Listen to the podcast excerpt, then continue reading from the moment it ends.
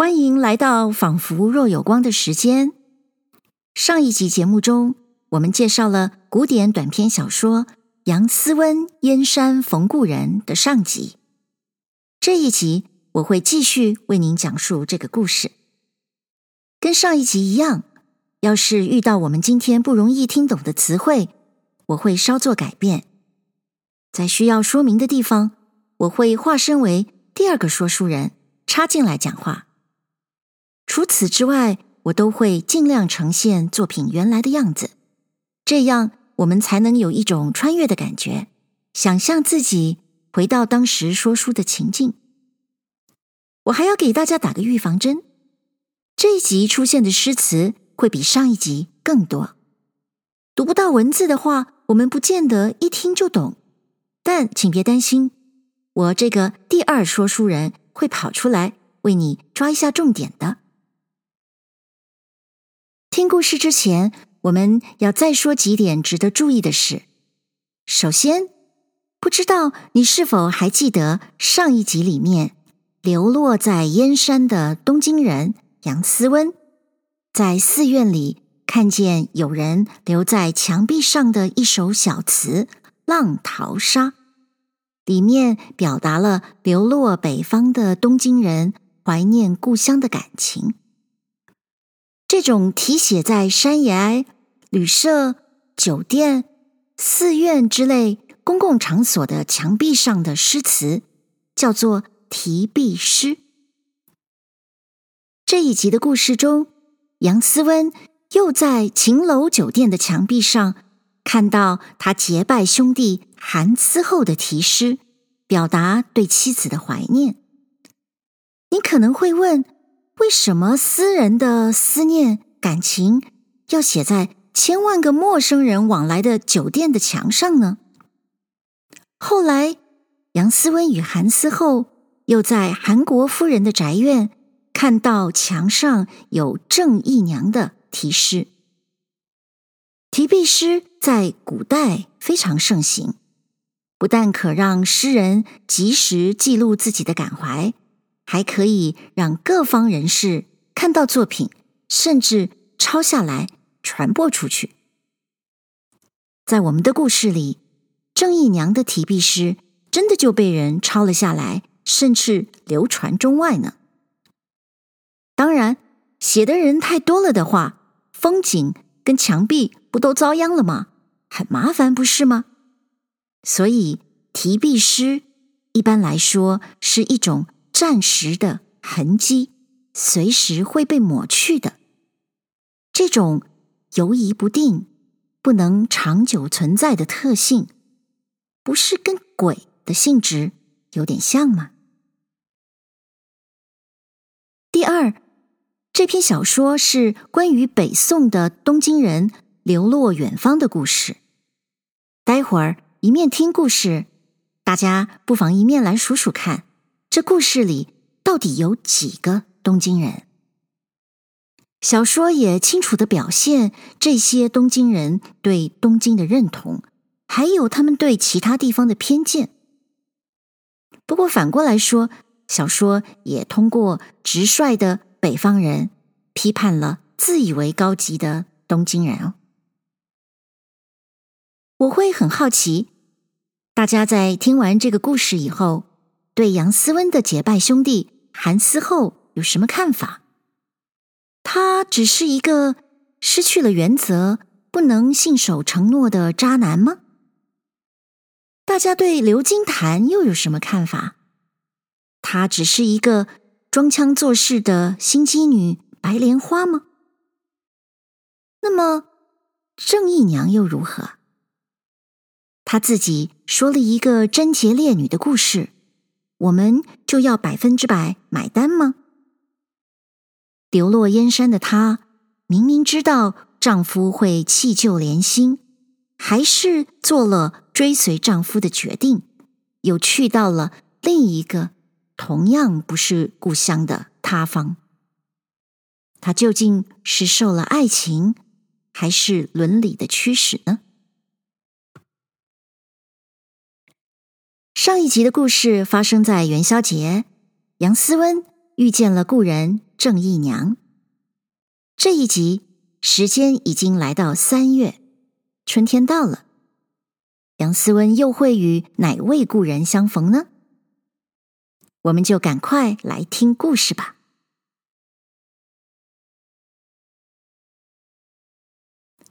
杨思温燕山逢故人，解说版下集。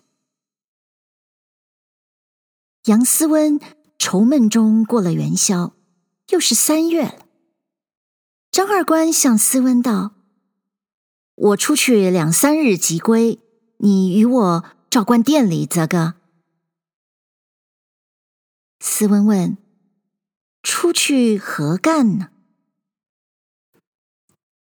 张二官人道：“啊，今宋金两国通和了，奉使至维扬、扬州买些货物，便回的。”杨思温见姨夫张二官出去，独自无聊，昼长春困，就散步大街至秦楼。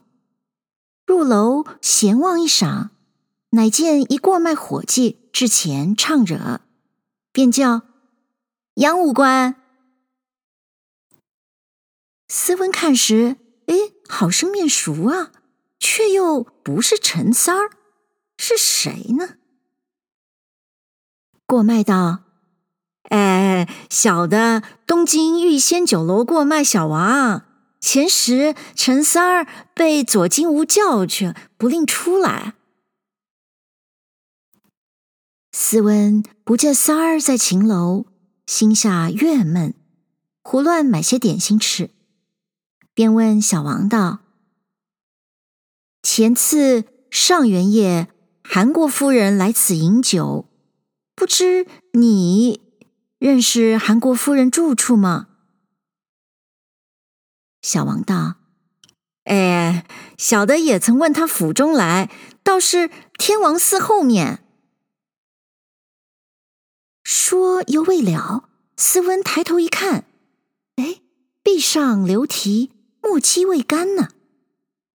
仔细读之，里面写道：“昌黎韩思后，周发金陵，过黄天荡，因感皇妻正事，传中作相调之词，名玉阶行。”词是这么说的。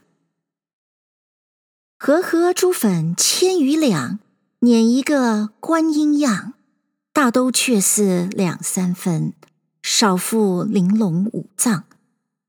等待黄昏寻好梦底，终夜空扰朗。香魂魅魄知何往？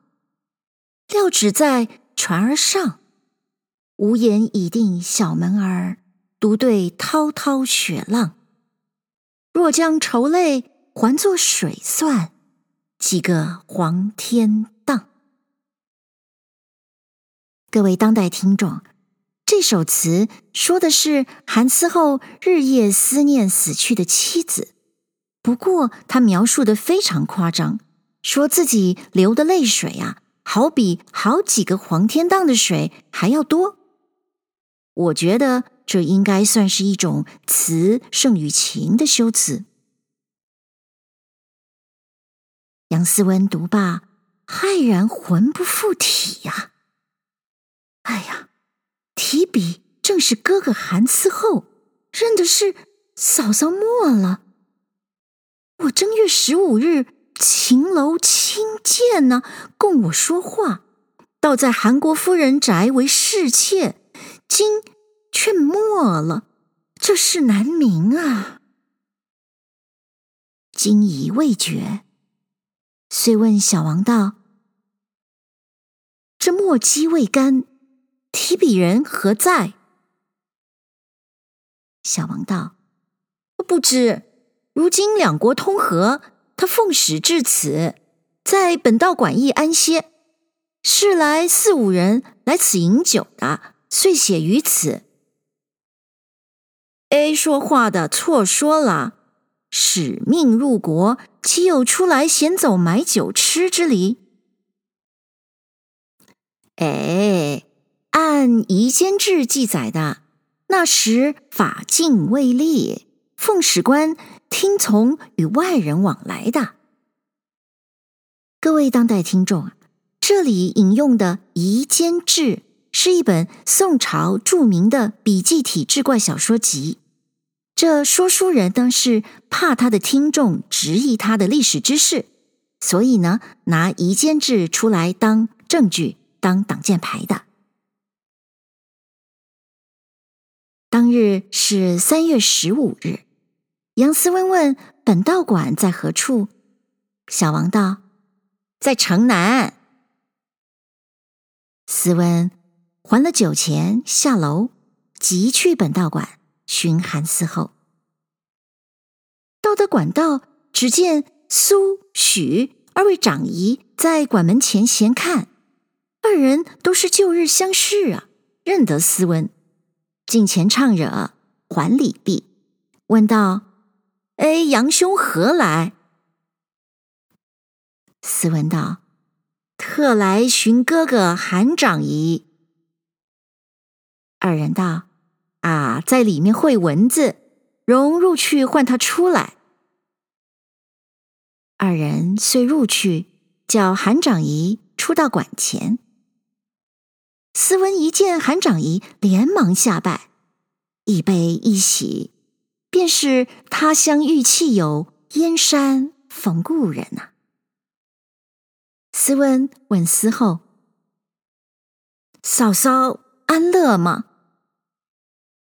思后听得说，两行泪下，告诉道：“啊，自靖康之冬，与汝嫂故传江夏淮楚，路至盱眙，不幸啊，剑川高手刀中烧弓。”而嫂嫂有乐昌破境之忧，兄被罗谢缠身之苦。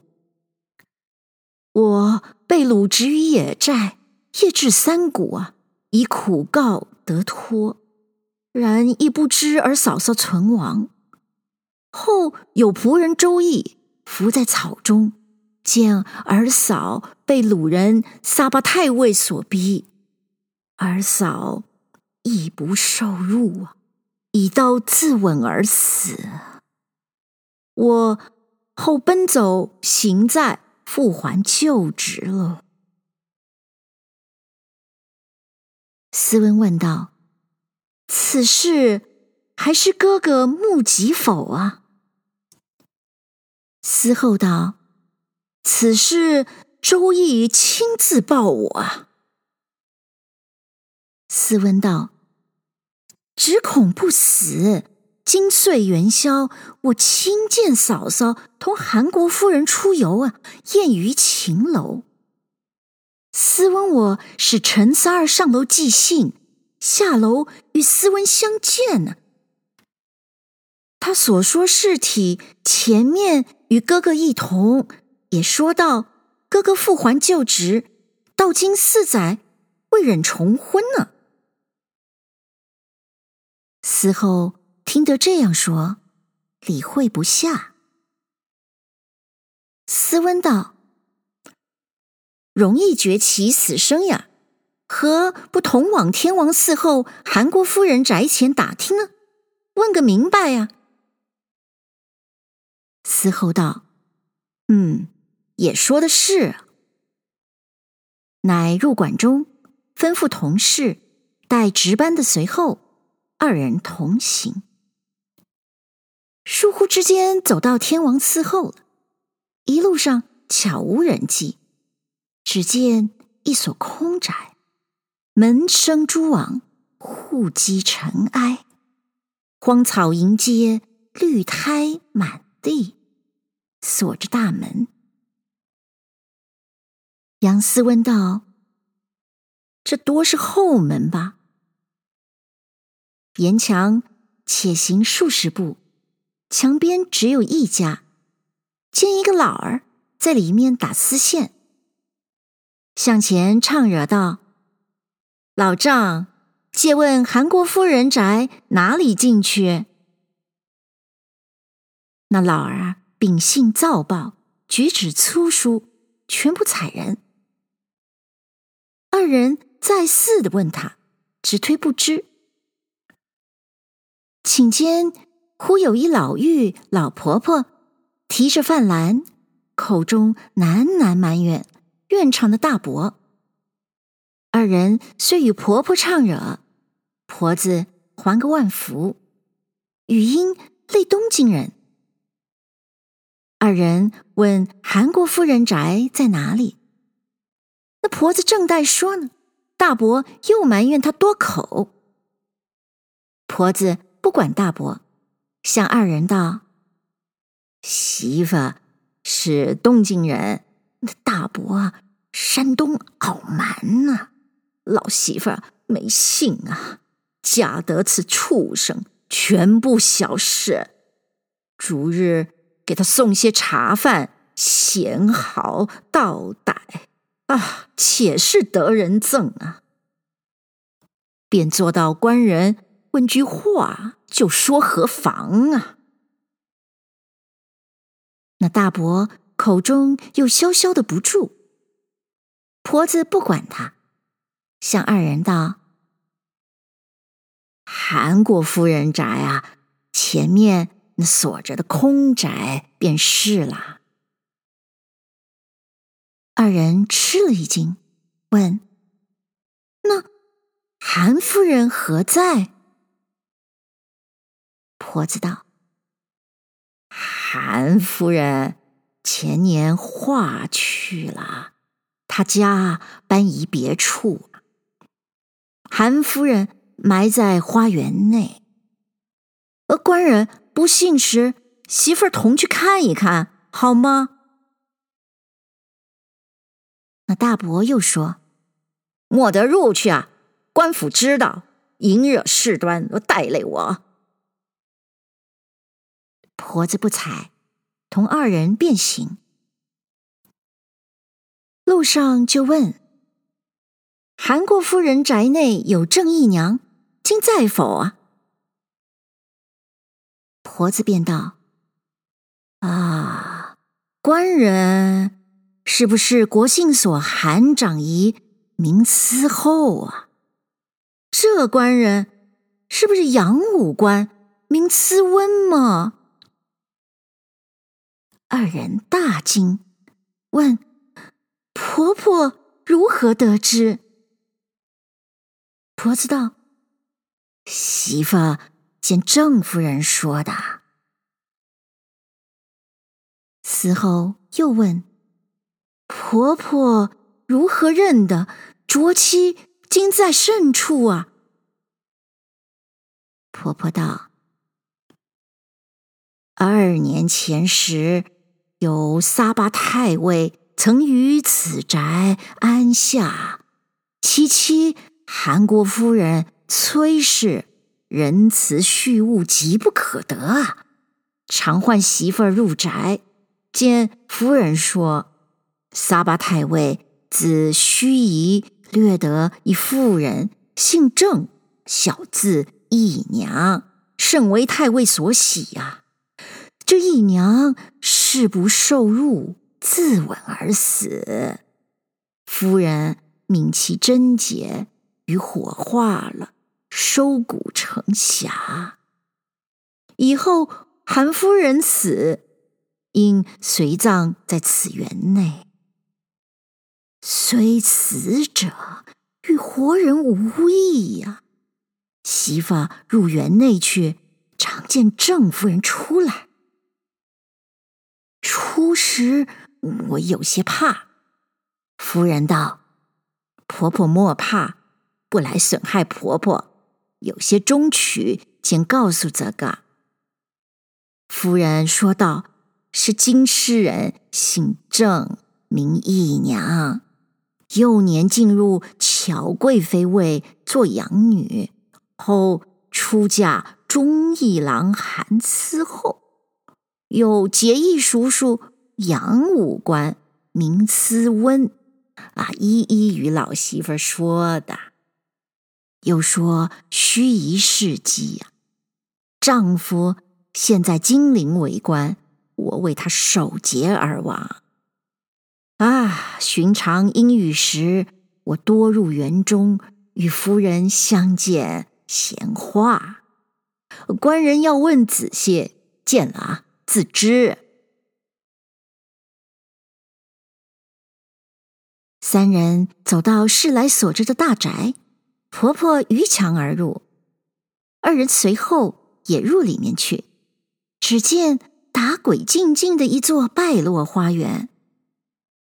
三人行步间，满地残樱芳草，寻访夫人全没踪迹。正面有三间大堂，堂上有个屏风，上面山水乃北宋著名画家郭熙所作。嗣后正看之间，忽然见壁上有数行字，嗣后细看，哎呀！字体柔弱，全似正义娘夫人所作。看了大喜道：“五弟，嫂嫂只在此间呢。”斯文问：“如何见得？”嗣后打一看，看其笔迹，乃一词，词名“好事近”。这词说道。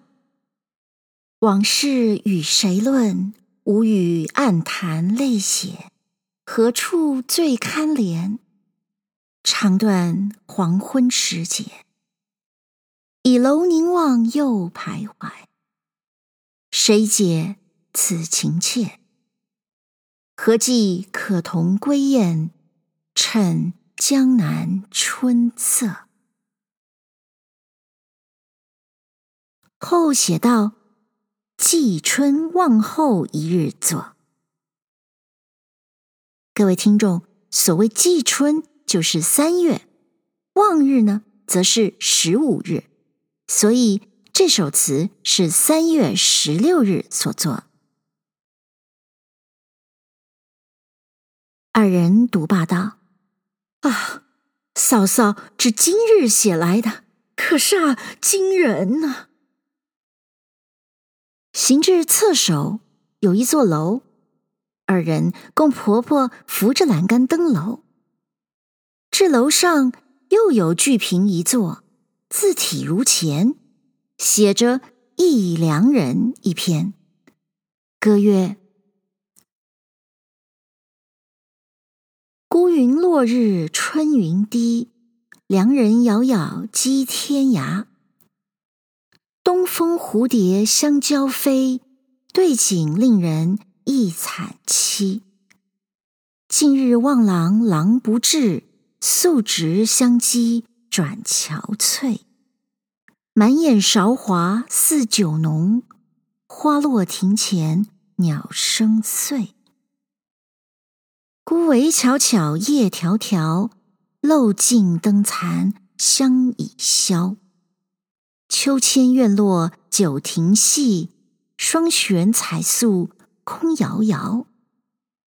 梅溪梅溪春带醋，泪兮泪兮长满局。无言独步上围楼，已变阑干十二曲。荏苒流光急似梭，滔滔逝水无回波。良人一过不复返，红颜欲老将如何？孤云落日春云低，良人遥遥寄天涯。东风蝴蝶相交飞，对景令人忆惨凄。近日望郎郎不至，素直相羁转憔悴。满眼韶华似酒浓，花落庭前鸟声碎。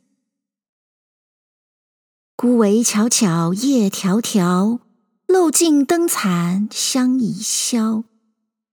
秋千院落酒亭细，双悬彩素空遥遥。梅溪梅溪春带醋，泪兮泪兮长满局。无言独步上危楼，已遍栏杆十二曲。荏苒流光急似梭，滔滔逝水无回波。良人已过不复返，红颜欲老将如何？韩嗣后读罢，以手抚臂而言。啊！我妻不幸为人屈辱啊！正看之时，忽听杨思温急道：“嫂嫂来也！”思后回头看时，见一妇人向拥香罗而来。思温仔细认时，正是秦楼监的嫂嫂。那婆婆也道：“夫人来了。”三人大惊，急走下楼来寻，早转身入后堂左廊下，屈入一格子内去了。二人俱惊，婆婆道：“既已到此，可同去阁子里看一看。”婆子引二人到阁前，只见关着阁子门。门上有牌面写道：“韩国夫人隐堂。”婆子推开阁子，三人入阁子中看时，却是安排供养着一个牌位，上写着“王氏韩国夫人”之位。侧边呢有一轴画，是义娘也。牌位上写着“侍妾正义娘”之位。面前供桌，尘埃池满。韩思后看见影神上衣服容貌与斯温原夜所见的无二，韩死后泪下如雨。婆子道：“夫人骨匣只在桌下，夫人常提起，叫媳妇看。”是个黑漆匣，有两个偷食环儿，没便提起。夫人须哭一番，和我道：“我与丈夫守节丧身，死而无怨。”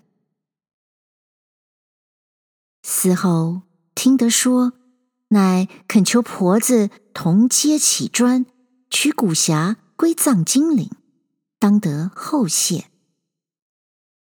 婆婆道：“啊，不妨。”三人同夺起供桌，接起花砖去夺匣子，用力夺之，不能得起，越夺越牢啊！斯文急止二人道：“莫夺，莫夺！哥哥须晓得嫂嫂通灵，今既取去，也要成礼呀。”且出此间备些祭仪，作文以白嫂嫂，再来取之方可。韩嗣后道：“嗯，也说得是。”三人再夺墙而去，到打线婆婆家，令仆人张景买下酒谱、香烛之物，就婆婆家做祭文，等至天明。一同婆婆、仆人搬切祭物逾墙而入，在韩国夫人隐堂内铺排供养器。等至三更前后，香残烛尽，杯盘零落，星宿渡河汉之后，浊酒殿响，三殿已毕，死后当陵檐下批读。祭文读罢，泪流如倾，把祭文同纸钱烧化。忽然起一阵狂风，这风吹得烛有光已无光，灯欲灭而不灭，三人浑身寒战。风过处，听得一阵哭声。风定烛明，三人看时，烛光之下，见一妇女，媚脸如花，香肌似玉，像缠罗帕，步蹙金莲，恋媚向前，道声：“叔叔万福。”二人大惊续礼。韩思后执手向前，哽咽流泪。哭罢，郑夫人向着思后道：“昨者须詒之事，我夫今已明矣。只今元夜秦楼与叔叔相逢，不得尽诉衷曲。当时妾若贪生，必须玷辱我夫。”幸而全军亲德若锦鱼，弃妾性命如土芥。至有今日生死之隔，终天之恨呐！说罢，又哭一次。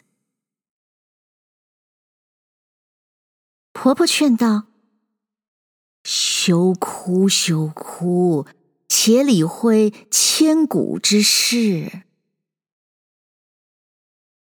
郑夫人收哭而坐，三人进些饮饌。夫人呢，略想些气味。斯温问：“元夜秦楼下相逢，嫂嫂为韩国夫人宅眷，车后许多人呢，是人是鬼呀？”郑夫人道：“唉，太平之事，人鬼相分；今日之事，人鬼相杂。当时随车皆非人也。”思后道：“贤妻为吾守节而亡，我当终身不娶，以报贤妻之德。”今愿牵贤妻之香骨，共归金陵，可乎？夫人不从，道：“婆婆与叔叔在此，听奴说。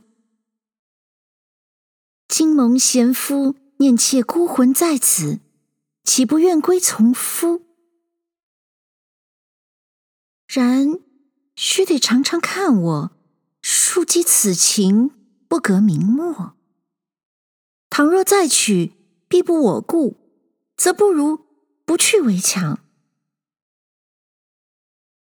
三人再三力劝，夫人只是不肯。向思温道：“叔叔岂不知你哥哥心性？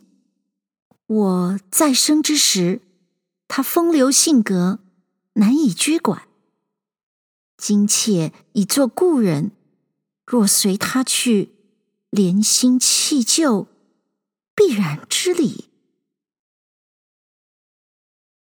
斯温再劝道：“嫂嫂，听斯温说，哥哥今来不比往日了。感嫂嫂贞洁而亡，绝不再娶。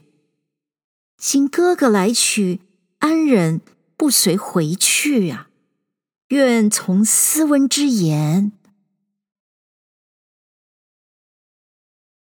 夫人向二人道：“谢叔叔如此苦苦相劝，若我夫果不昧心，愿以一言为誓，即当从命。”说罢。思后以酒立地为誓，若负前言，在路盗贼杀戮，在水巨浪覆舟。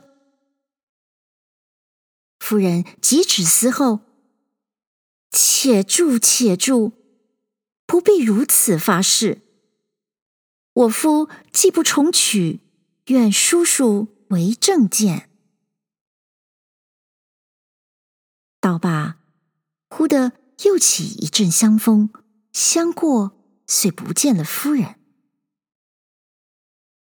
三人大惊讶，复添上灯烛，去供桌底下接起花砖，款款夺起匣子，全不费力了。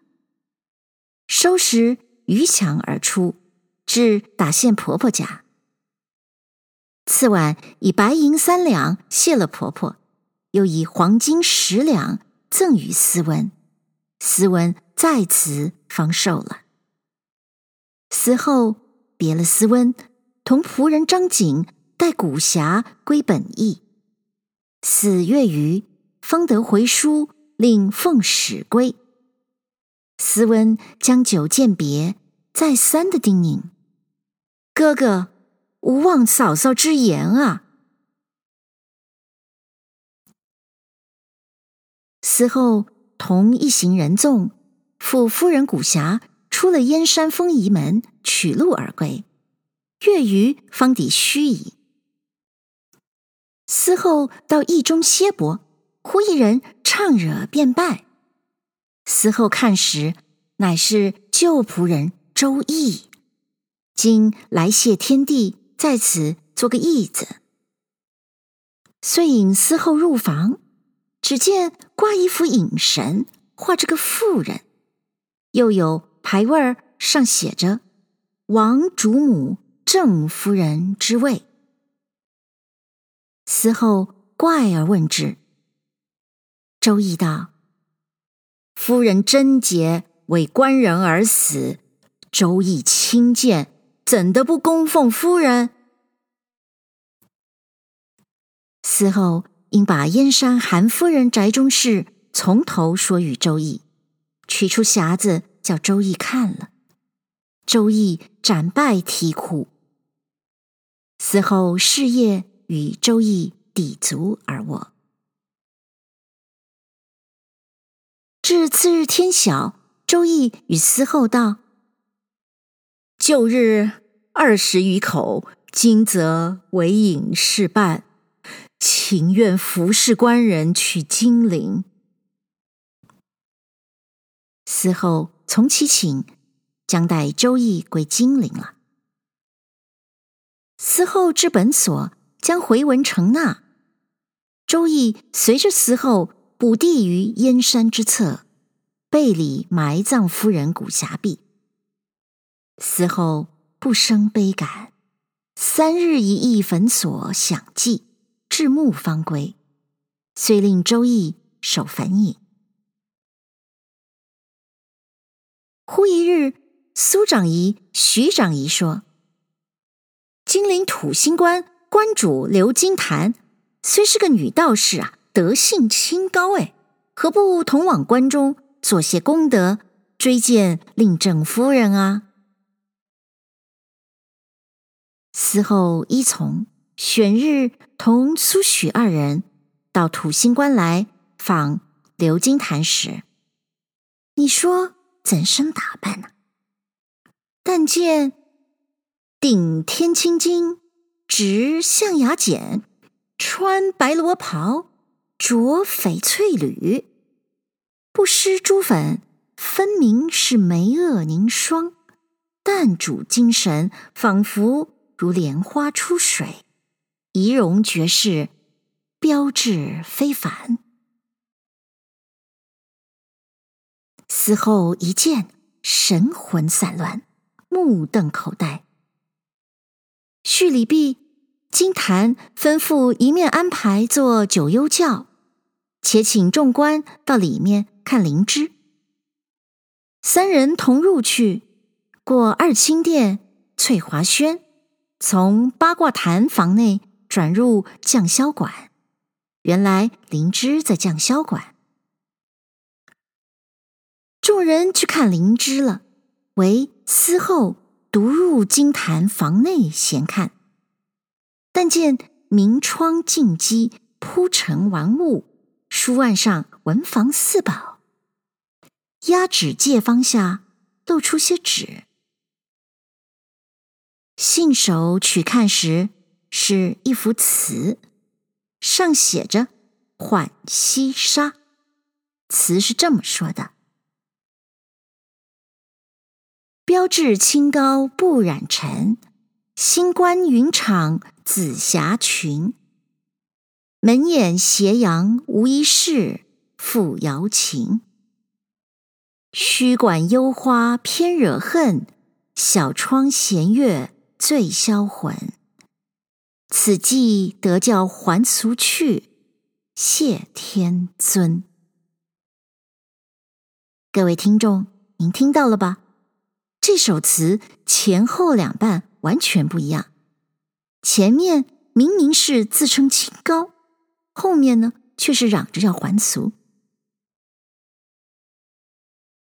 韩思后出关金坛之貌，已动了私情；后官纸上之词，犹增爱念。思后乃作一词，名《西江月》。词道：玉貌何劳朱粉，江眉岂类群花。终朝饮鸡论黄牙，不顾花前月下。关上新簪北斗，帐头金挂南华。不知何日到仙家，曾许彩鸾同跨，拍手高唱此词。各位听众，这首词呢，提到想要与刘金坛跨彩鸾比翼双飞，这根本就是一种挑逗嘛。金坛变色焦躁说：“啊，是何道理？欺我孤弱，断我关羽，命人取轿来，我自去见恩官，与你理会。”苏许二人再四的劝住，金坛不允。韩思后就怀中取出金坛所作之词，叫众人看，说。观主不必焦躁，这个词儿是谁做的？哎呀，吓得金坛安身无地呀，把怒色都变作笑容，安排筵席，请众官共坐，饮酒作乐，都不管那做功德追荐之事了。酒阑，二人各有其情，甚相爱慕。尽醉而散。这刘金坛呐、原是东京人，丈夫呢是枢密院冯六成子，因靖康年间同妻刘氏故州避难，来了金陵，去淮水上，冯六成子被冷箭落水身亡。其妻刘氏发愿，就土星官出家追荐丈夫。朝野之名啊，差做官主。此后，韩思后就时常往来刘金坛处。忽一日，苏许二长仪聚精备礼，在关中请刘金坛、韩思后。久至数旬，苏许二人把盏劝思后与金坛道。哥哥既与金坛相爱，乃是宿世姻缘呐、今外意急急，不当稳便，何不还了俗，用礼通媒，娶为嫂嫂，岂不美哉？思后金坛从其言。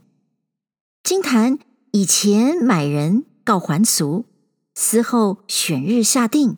取归成亲，一个也不追见丈夫了，一个也不看顾坟墓了，倚窗携手，惆怅论心。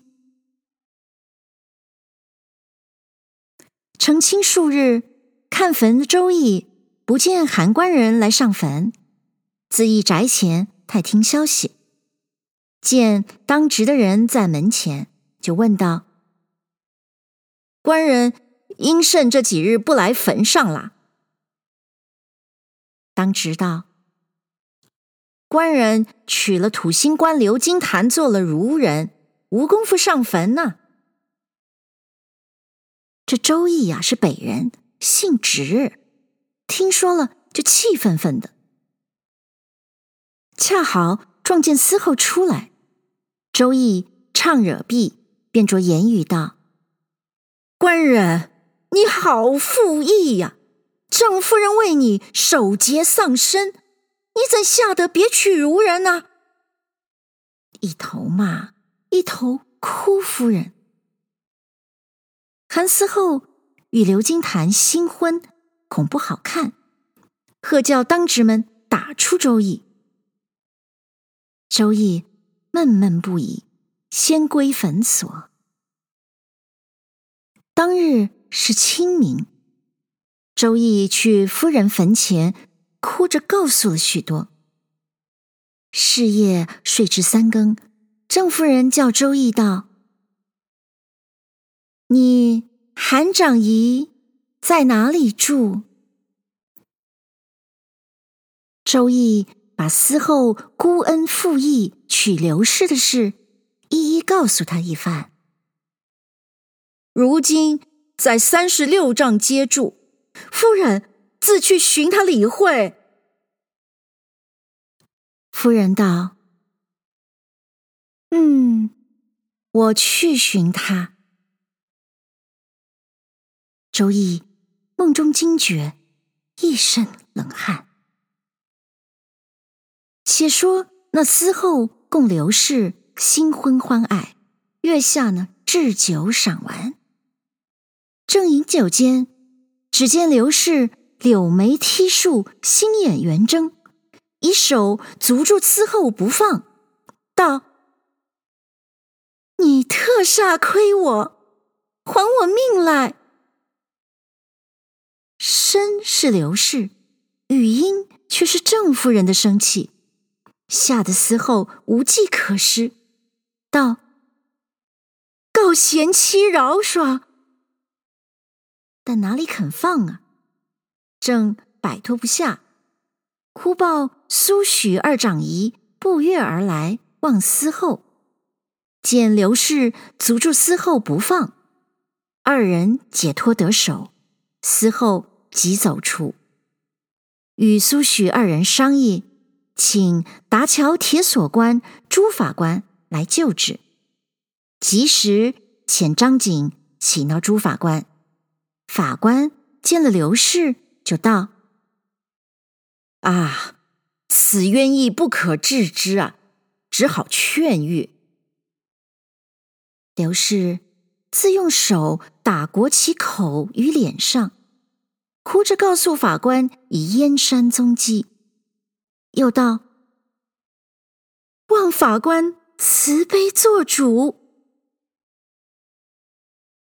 朱法官再三的劝道：“哎，当做功德追荐超生，如坚持不听，冒犯天条啊！”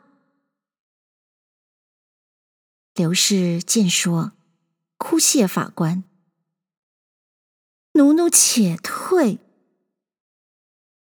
少客，刘氏方苏醒。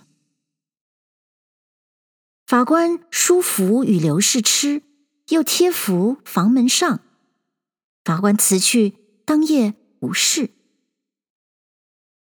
次日呢，司后即相旨，请达桥谢法官。方坐下，家中人来报说，如人又中恶。司后。再告法官同往家中救治。法官说：“若要除根好时，须将燕山坟发掘，取其骨匣，弃于长江，方可无事啊。”死后只得依从所说，募土工人等同往掘开坟墓，取出郑夫人骨匣，到扬子江边。抛放水中，自此刘氏安然了。但认得时，负心的无天理报应，岂有此理呀？司后负了郑姨娘，刘金坛负了冯六成旨，至绍兴十一年，车驾幸钱塘。官民百姓皆从，死后以戚家离金陵，到与镇江。各位当代的听众，您知道这绍兴十一年发生什么事吗？其实这就是岳飞发生莫须有冤狱的那一年。绍兴十一年就是西元一一四一年。这一年呢，宋高宗向金国求和，他连下了十数道的金牌，诏令岳飞等人班师，最后还用莫须有的罪名杀害了岳飞。在这一年的十月，宋国跟金国就达成了和议，史称绍兴和议。在这和议里面呢，宋国向金国称臣。而金国呢，册封宋康王赵构为皇帝。从此以后，这两国形成了一个南北对峙的局面。而且值得我们留意的是，后来金为了加强对于北方的统治，还把他们的都城迁到了燕京，而且改名为中都。燕山就再也不是燕山了。嗣后因享金山胜景，乃租赁舟船，同妻子刘氏江岸下船。行到江心，忽听得舟人唱《好事近》词，词中说道是：“往事与谁论？无论暗谈泪血，何处最堪怜？”长断黄昏时节，倚门凝望又徘徊，谁解此情切？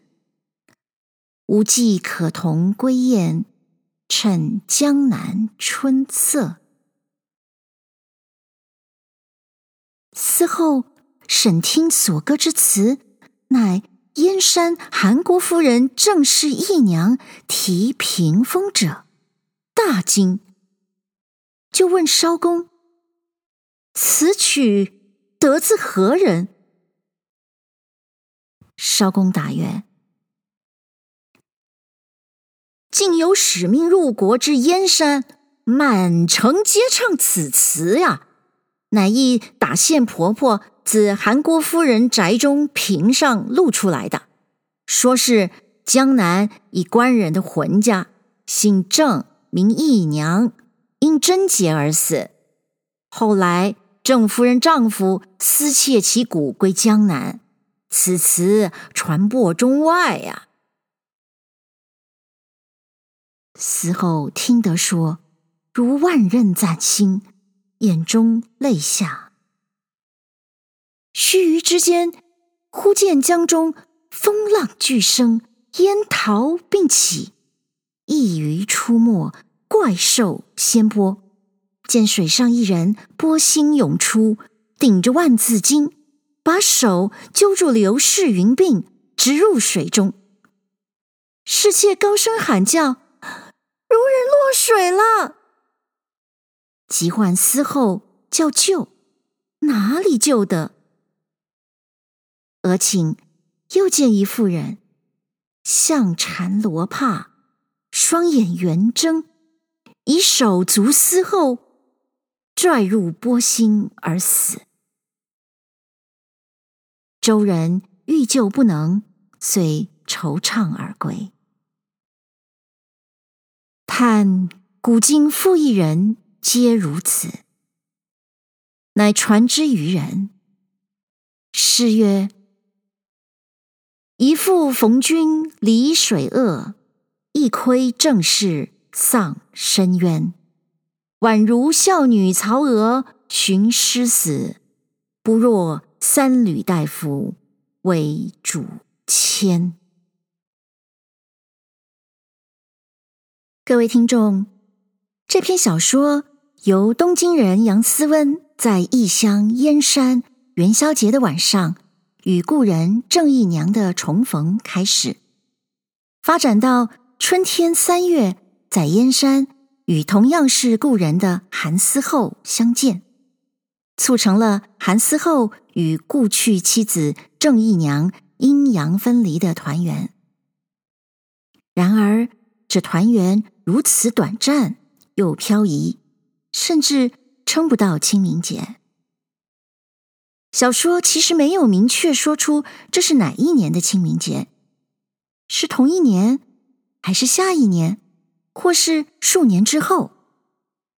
但这根本不重要，因为韩思后的誓言明明是永不再娶呀。相对于永远，那么一个月、一年、十年，不是一样的过眼云烟吗？不是一样，都是一种背叛吗？我们也要问：郑姨娘明明是自杀的，她的鬼魂却叫丈夫还她的命来，这岂不是郑姨娘对自己曾经坚持的忠贞原则的彻底怀疑吗？同样的道理，岳飞的命其实根本不该叫秦桧来还呢。应该叫宋朝来还吧。我们想到这篇小说中的故人，指向的其实是故国。那么郑姨娘无法归葬故乡的东京，她的骨灰落得扬弃于江中，最后她仍是一缕幽魂。这岂不正是北宋王朝的命运吗？上一集节目中，一开始我就提到，这个故事里最大的一只鬼就是北宋王朝，就是这个意思了。郑姨娘虽然变成了幽魂，她还是会回来。这就像是历史会不断的回归呀。谢谢您收听这一集的《仿佛若有光》。我们说完了杨思温燕山逢故人的故事，该从穿越的古代回来喽。别忘了在您收听的平台上按下订阅。我们下一集《仿佛若有光》的时间再会喽。